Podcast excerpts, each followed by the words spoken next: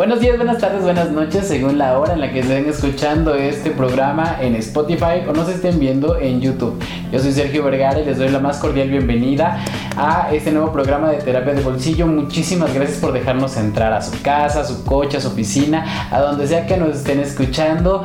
¿Quién nos está acompañando el día de hoy, Ceci? El día de hoy nos acompaña Cristian, ingeniero de ventas, y nos va a estar platicando cómo construyó su mejor versión a través de la terapia psicológica. Cuéntanos, ¿de qué vamos a estar hablando, Cristian?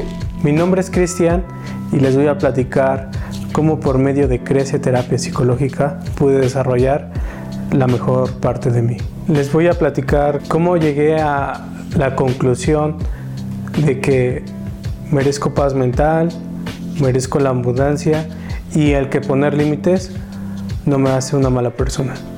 Excelente.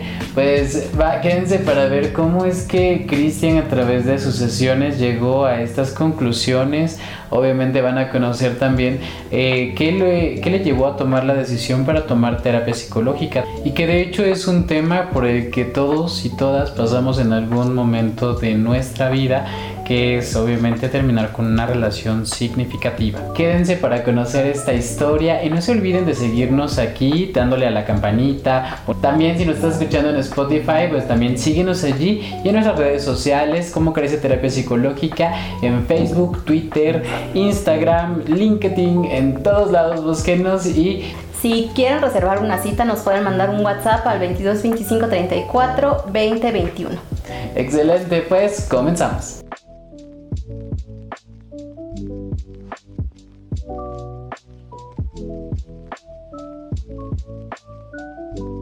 Pues le damos la más cordial bienvenida a este nuevo capítulo de Terapia de Bolsillo. ¿Quién nos está acompañando el día de hoy, Ceci? El día de hoy nos está acompañando Cristian, un usuario de Crece Terapia Psicológica, y él nos, está, nos estará comentando a qué se dedica. Cuéntanos un poco de ti. Bueno, yo soy Cristian, soy ingeniero de ventas, me dedico a las ventas B2B y también me dedico a dar asesoría de ventas para negocios. Pues un gusto tenerte aquí, Cristian. Pues nos vas a comentar sobre el proceso que viviste terapéutico aquí en Crece Terapia Psicológica. Y bueno, lo primero que tal vez las personas se deben de estar preguntando es cómo es que te das cuenta que necesitas asistir a terapia o cómo tomas esta decisión. ¿Cuál fue el motivo que estaba pasando en tu vida que, decidiste eh, tomar terapia psicológica?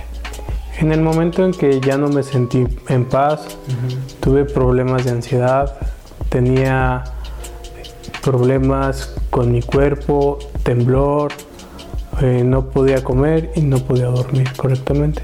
¿Y qué estabas buscando en un lugar eh, para tomar terapia psicológica? Bueno, primero busqué un lugar profesional en donde tuvieran gente capacitada, ya que no iba a dejar mi salud mental en cualquier persona. Los busqué en Facebook, en Instagram eh, también los contacté por WhatsApp. Buscaba un lugar que me que fuera establecido por el tema de el pago con tarjeta, por el tema de COVID, para no manejar dinero. Y también busqué algún lugar que me pudiera emitir algún comprobante fiscal de terapia. Ok. ¿Y a través de qué medio nos buscaste?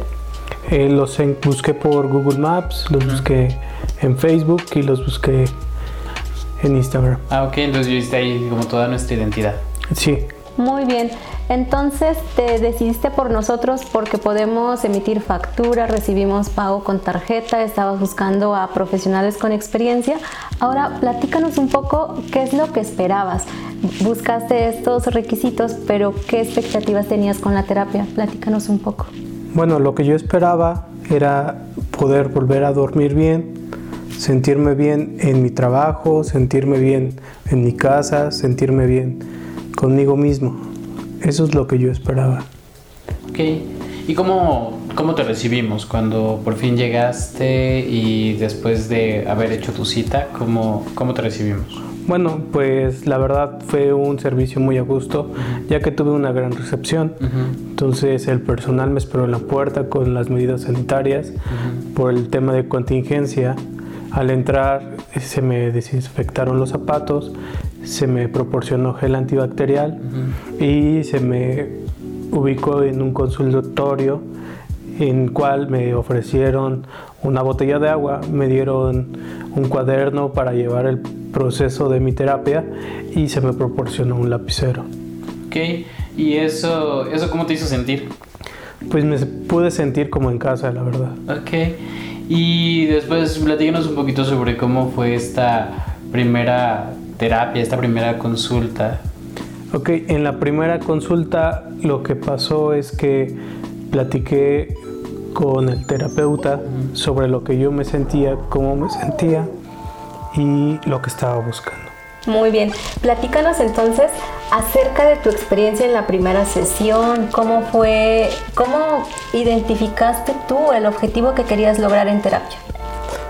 Bueno, la primera sesión fue la recapitulación de la parte de la problemática que yo estaba pasando y bueno, fue más que nada ver cuál sería mi primer objetivo, como era el poder dormir y sentirme en paz conmigo mismo. ¿Y qué te llevaste al final de la primera sesión? Bueno, eh, me sentí tranquilo porque no es lo mismo platicar con un amigo, con un familiar sobre mi situación, a estar con un experto que me pudiera orientar sobre lo que me estaba sucediendo. ¿Por qué me estaba sucediendo? ¿Cómo me estaba sucediendo? ¿Y cómo podría empezar a trabajar eso?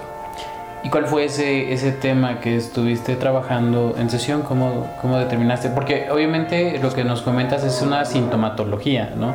Es la manera en que tu cuerpo reaccionaba ante eh, un evento particular que te llevó a, a, tomar terapia psicológica, que de hecho la mayoría de las personas que llegan a terapia se caracteriza por esta, esta sensación emocional, este dolor emocional, esta somatización de, de el la problemática que en realidad está allí por solucionarse. ¿Cuál era la problemática que tú querías solucionar? Bueno, es, el psicólogo me comentó que es la parte de un duelo por una ruptura amorosa.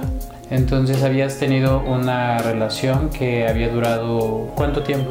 Eh, una relación que duró alrededor de cinco años y bueno, pues no funcionó. Entonces eh, pasaste por esta separación, eh, se empezó a presentar este, este duelo en tu, en tu cuerpo, se sintió algo incómodo y ya que estuvieron allí determinaron que era por un duelo por pérdida de, bueno, de un ser querido en este sentido, no tuvo que morir, sino ausentarse a alguien a quien nosotros queremos mucho, hace que tengamos que pasar por este proceso de duelo, por este proceso de pérdida. ¿Cómo lo trabajaron en, en, terapia en las siguientes sesiones? ¿Qué estuvieron haciendo?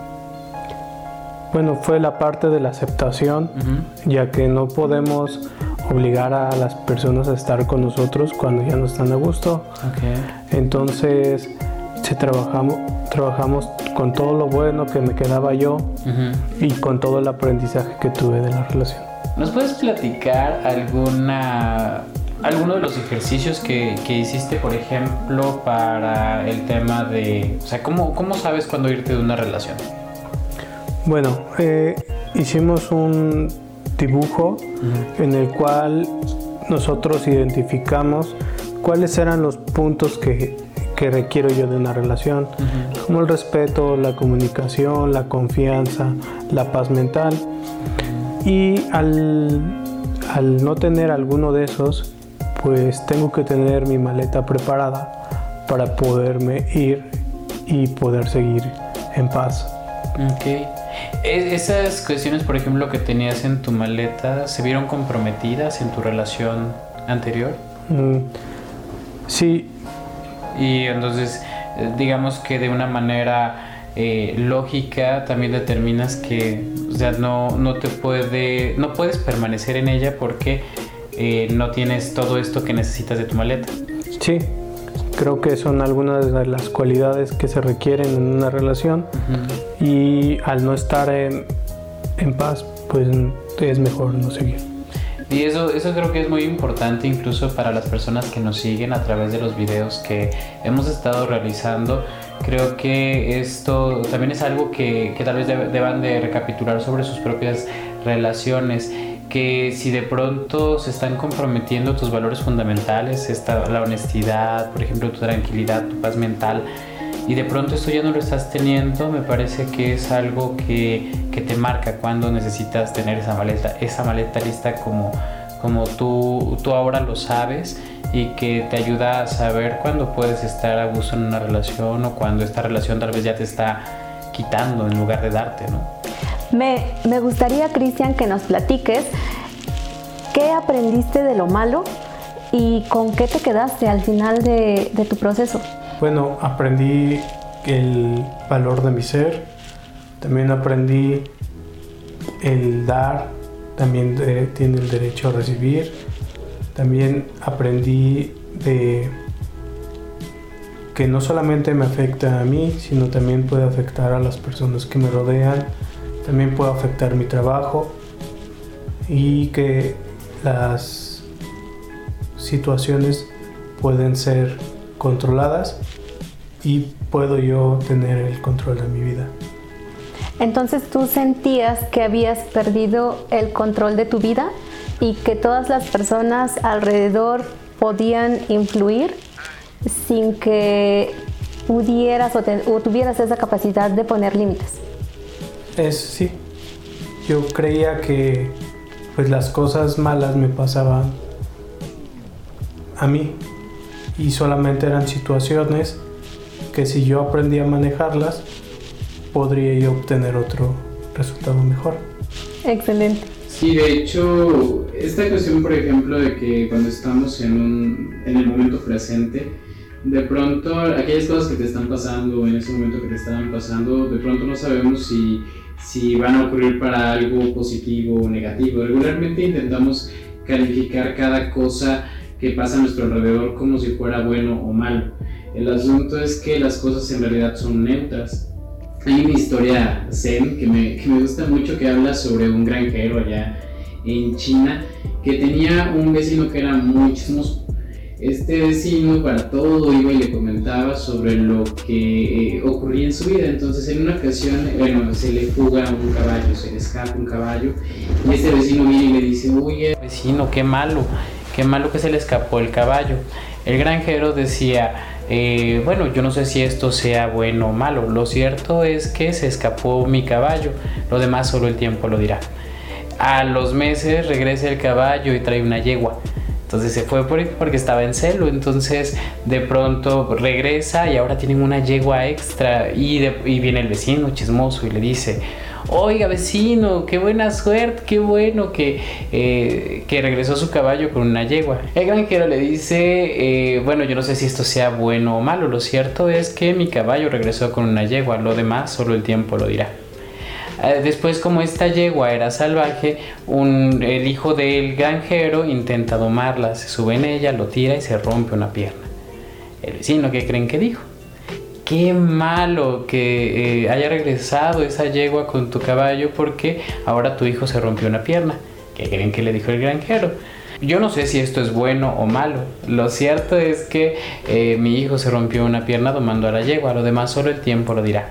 En el reino se desata una guerra. Empiezan a reclutar a todos los hijos jóvenes, a todos los hombres jóvenes para que vayan a la guerra ni, el, ni el granjero por su edad, ni el hijo por el estado de su pierna son reclutados, por lo tanto no se lo llevan a la guerra.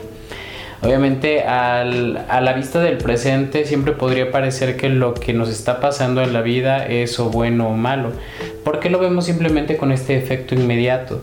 Sin embargo, hay cosas que salen de estas situaciones que parecen desventajosas que al final terminan siendo muy positivas para nuestra vida. Entonces, cuando estamos en, un, en una depresión, en un hoyo, no sabemos que antes estuvimos en un lugar más alto, es decir, que ese lugar sigue existiendo y que en la vida es esta ir y venir de cosas que son completamente neutras. Las personas mueren, las personas se van y esto lo tomamos como algo completamente personal a tal punto de que pues obviamente tenemos la capacidad de amargarnos la vida si tendemos a calificar todo en un sentido de esto es bueno o esto es malo. Simplemente son cosas que pasan. Lo cierto es que las relaciones a veces acaban, pero no saben por qué. Tal vez solo el tiempo lo dirá y es porque algo mejor les está esperando allá adelante. Y finalmente las cosas son impermanentes, ¿no? Cuando pensamos que, que, si estamos deprimidos por siempre vamos a estar en esa depresión, y finalmente, como tú dices, siempre es estar resolviendo cosas y vivir es un problema. Entonces, el hecho de que tengan las herramientas necesarias y poder resolver aquellas situaciones que no son buenas y no son malas, sencillamente están sucediendo, pero tener esa calma y esa capacidad de resolución de problemas, pues les ayudará mucho y es lo que aprenden en, psicoterapia. Entonces tú calificabas de un modo diferente, por lo que me estás comentando, eh, lo que vivías en ese momento con esa realidad. Por ejemplo, me decías, tal vez esta, esta cuestión de que trabajaron el de dar, lo de dar y recibir, es decir, tal vez eras un muy buen dador, pero tal vez no eras un buen recibidor. ¿Cómo te convertiste en una persona que fuera buena recibidora?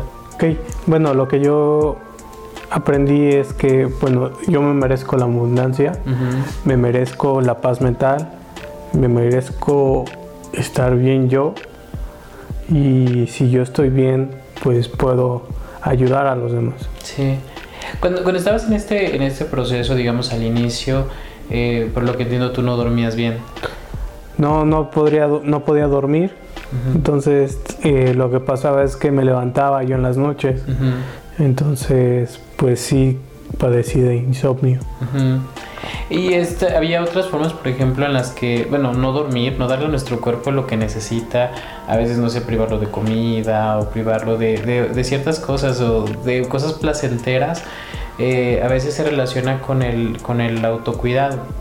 ¿Tú dejaste de autocuidarte durante este, este periodo de duelo? Sí, no, la verdad es que no comía, me ponía en situaciones que me ponían en riesgo. Eh, generé problemas en mi trabajo. Entonces, pues también no me sentía a gusto ni estando en mi propia casa.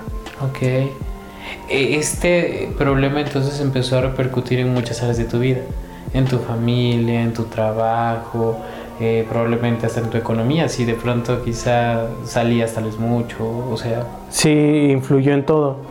Entonces no solamente me afectó a mí, sino también a las personas que me rodeaban. Ok, entonces ese, ese momento empieza a ser más crítico que tienes que hacer algo diferente. Sí, es así como yo me doy cuenta y busco atención profesional. ¿Y qué es lo que tú pensabas antes? O sea, ¿cómo llegaste a, este punto de creer, por ejemplo, que no eras merecedor? ¿Qué te hizo pensar que no eras merecedor? Pues yo creía que eran cosas del destino, cosas de mala suerte. Entonces, pues al trabajar en terapia, pues me di cuenta que no son cosas que están en el destino. Que uno debe de trabajar por las cosas que uno quiere y que necesita. Y platícanos durante cuánto tiempo estuviste en, en este proceso, eh, porque generaste muchos cambios, o sea, este cambio de paradigmas, de creencias que a veces nos afectan y, las vemos tan complicadas y nos generan problemas, pero ¿cuánto tiempo te llevó eh, asimilar de otra manera, ver, ver todo desde otra perspectiva? Bueno, el proceso duró alrededor de cuatro meses. Alguna de las ventajas es que, bueno, tomé sesiones presenciales y también tomé sesiones en línea ya que luego no me encontraba en Puebla, pero nunca dejé el proceso a medias y siempre quise terminar el proceso bien con el mayor aprendizaje posible.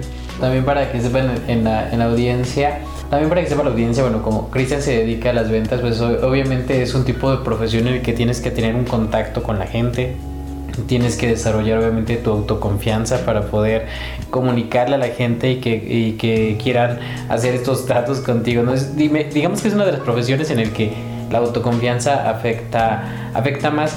Estos cambios que tú realizaste en, psicoterapia eh, perduraron y, e impactaron, digamos, eh, positivamente quizá algunas áreas de tu vida? Sí, ya que pude, bueno, mejorar las ventas, también pude generar un nuevo trabajo con otro tipo de rango, al poder establecer mi confianza otra vez y poder generar más confianza en los demás, pues pude tener otro tipo de negocios, no solamente locales, sino en otras zonas del país. Ok. Entonces, esta, esta autoconfianza, pues definitivamente también nos dice a nosotros como humanos hasta dónde puedes llegar, ¿no? Es esta vocita interna que te dice, oye, ni siquiera lo intentes. ¿Cómo vas a ir a ese lugar si no te van a aceptar? Tú no sé, ese tipo de pequeñas cosas que empiezan a afectar en las decisiones en que tomamos. Y, y bueno, er, era muy necesario, digamos que el tema de la confianza en algún momento seguramente lo hubieras tenido que, que, que tratar pero cuando estuviste manejando el duelo fue importante para tu propio desarrollo. Pues la máquina no puede parar y siempre el poder mejorar y poder hacer algo que me pueda ayudar a mí, pues es, es muy importante. Digamos que el tomar terapia eh, sí te ayuda a mejorar las diferentes áreas de tu vida y además perduran en el tiempo. Es algo que, por ejemplo, el, hecho de, autocuidarte, de procurarte, de, saber que eres merecedor de, cosas buenas y de tener las herramientas para solucionar problemas, es algo que, forma parte ya de, ti, de tus virtudes y de los hábitos que, que manejas día a día. Sí, ya que, bueno, esto se convirtió en un estilo de vida. Entonces, este estilo de vida nuevo es un estilo de vida que me ayuda a ser un mejor ser.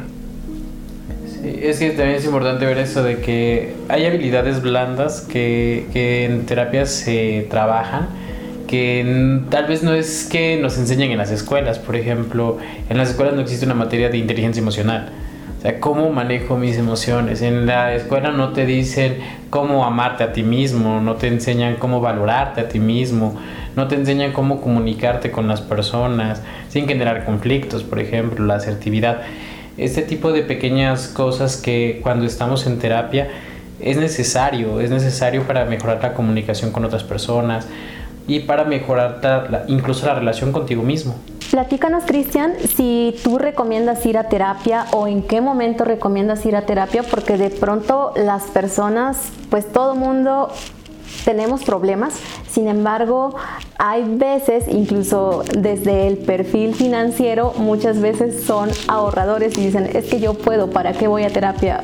O, o de pronto algunos mitos, ¿no? Como la terapia es para locos o, o cosas así que de pronto nos imaginamos, pero que nunca sabemos o no, no es sobre nuestra experiencia. Platícanos si, si recomiendas ir a terapia y en qué momento. Yo creo que es muy importante ir a terapia por lo menos una vez en la vida. Aquel momento en el que nosotros nos damos cuenta que no podemos solos y que necesitamos ser escuchados por un profesional.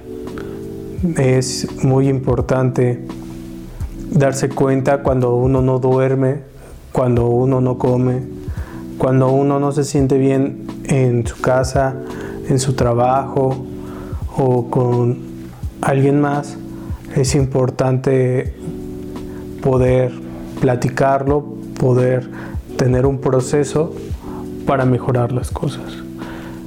Yo recomiendo ir a terapia ampliamente ya que pues esto lleva una metodología y no es algo mágico, es algo que se trabaja sesión tras sesión, es algo que, que te deja un impacto en tu vida. Un usuario me comentó justamente sobre que hay ocasiones en que se, se romantiza eh, el, el, desarrollo personal, el amor propio, e incluso el ir a terapia.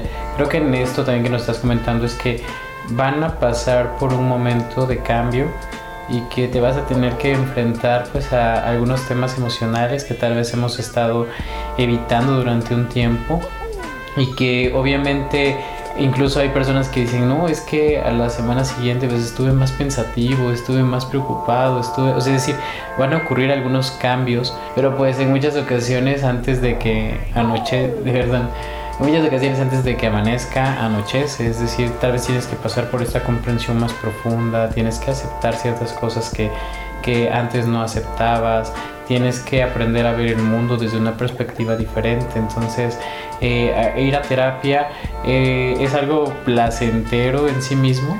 Sí, la verdad es que bueno, me siento muy satisfecho por los resultados ya que igual lo que te había comentado, no solamente me impactó a mí, ¿no? El estar bien conmigo impacta a todos los seres que me rodean, ¿no?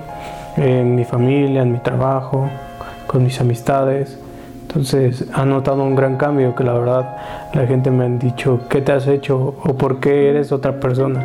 Entonces, no es que sea otra persona, sino que pude desarrollar la parte de mi ser. Sí cambiaste de alguna manera, pero tu esencia es la misma, solo que ahora tal vez reconoces un poco más lo que quieres. No nos decías algo como de poner límites, saber que no te hace ser una mala persona. Eh, este tipo de, pequeños cambios en, en, algunos paradigmas, en algunas ideas que controlaban ¿no? tu manera de comportarte, afecta en, la manera en, la que te comportas, en los resultados que tienes. Normalmente son los miedos, ¿no?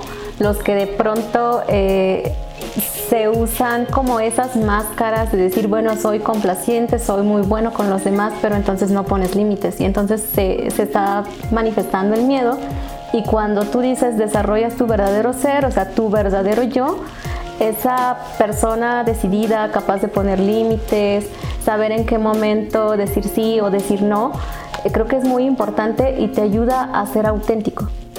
Sí, bueno, eso es muy importante, ya que pues el decir no, el decir no quiero o el decir no es mi responsabilidad, pues eso te quita, cargas. cargas, ¿no? Te quita la piedra que traes cargando, ¿no? Y es bueno decir que no.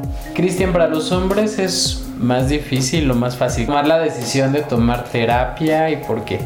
Creo que hay un paradigma de que los hombres no lloran, los hombres no sienten, los hombres deben de ocultar sus emociones. Sin embargo, en el mundo los, las personas que más se suicidan son los hombres. Entonces, eh, el quererse un poco es darse cuenta que es necesario ir a, a tomar ayuda, el desarrollo del ser, todos, todas las personas deberían de tenerlo.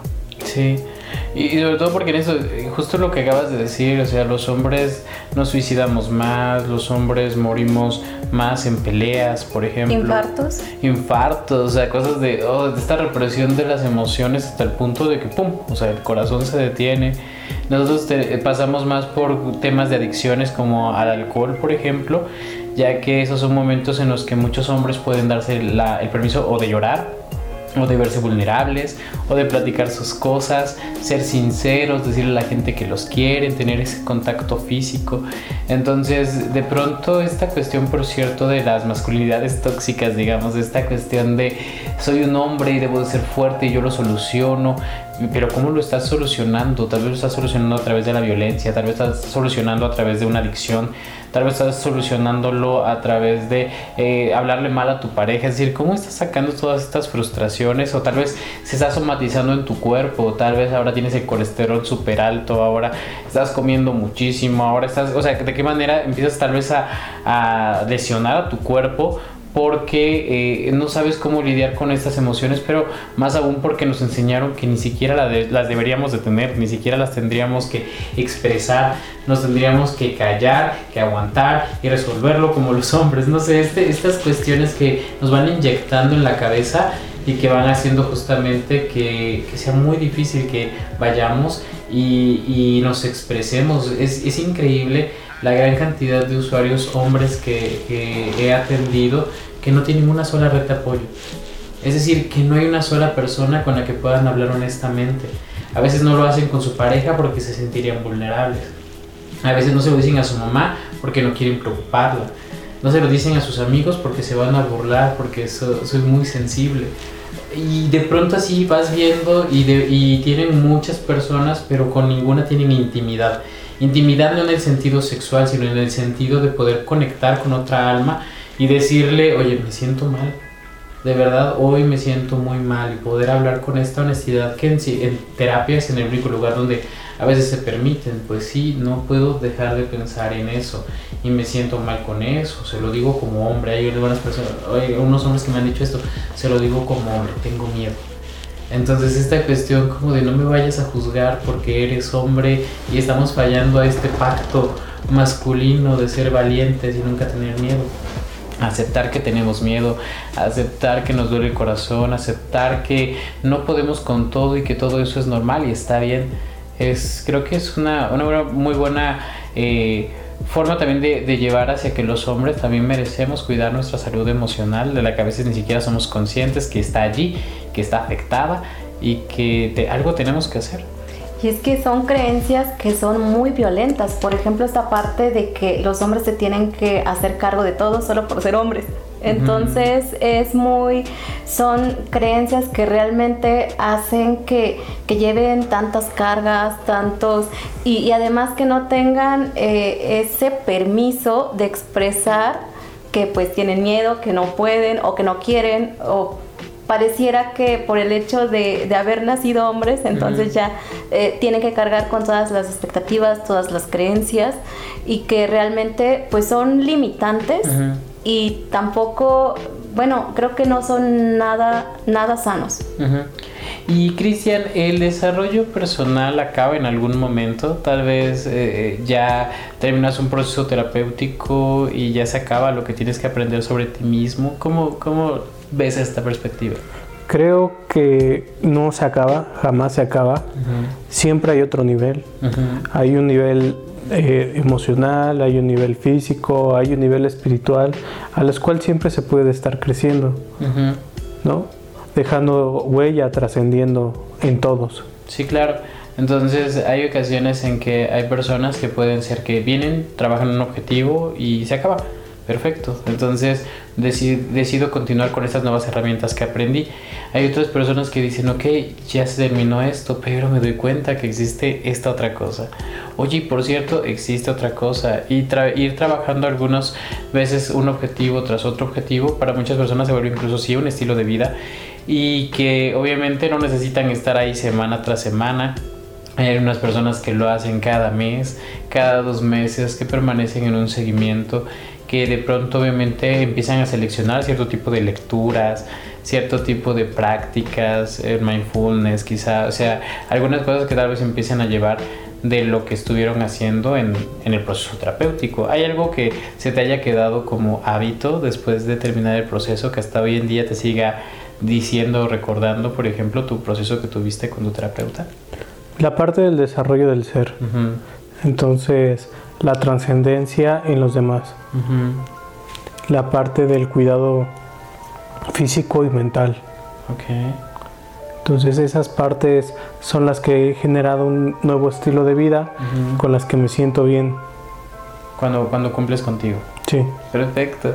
Ah, eh, bueno, Cristian, estamos muy, muy agradecidos por el hecho de que hayas, te hayas tomado el tiempo de venir a compartir con nuestra audiencia sobre tus cambios que tuviste durante un proceso terapéutico, también para comentarles, porque todavía es muy grande la cantidad de personas que nunca han tomado un proceso terapéutico, muchas veces que no saben en qué consiste, que lo tienen o romantizado o satanizado, pensando que tal vez los este, van a tener algún trato diferente, pero en este caso creo que tú nos ayudas a ver cómo es que hay una metodología, hay una serie de pasos, una serie de técnicas que tienes que ir eh, como juntando un peldañito tras otro peldañito para crecer en el, en el aspecto emocional, en el autocuidado, en esta, esta forma en que tú te relacionas contigo mismo y creo que bueno ayudas también a que vean otros, otras personas, otros hombres también, cómo es que nosotros también tenemos que cuidar de nuestra salud mental.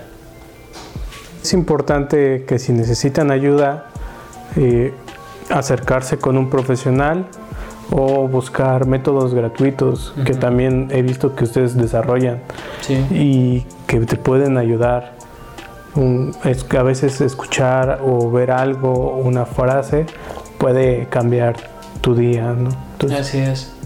Sí, coincido contigo y es verdad, nos pueden buscar en TikTok, Facebook, Instagram para tener contenido de alto valor gratuito, cómo crece terapia psicológica y bueno, cada semana incluso subimos fragmentos de estas conversaciones largas que tenemos en nuestro canal de YouTube para que ustedes puedan adquirir a través de, terapia de bolsillo, programa de crece terapia psicológica, habilidades para su vida, para su trabajo, para vivir una mejor calidad de vida y a dónde pueden llamarse si es que quieren hacer una cita o pueden mandar un WhatsApp.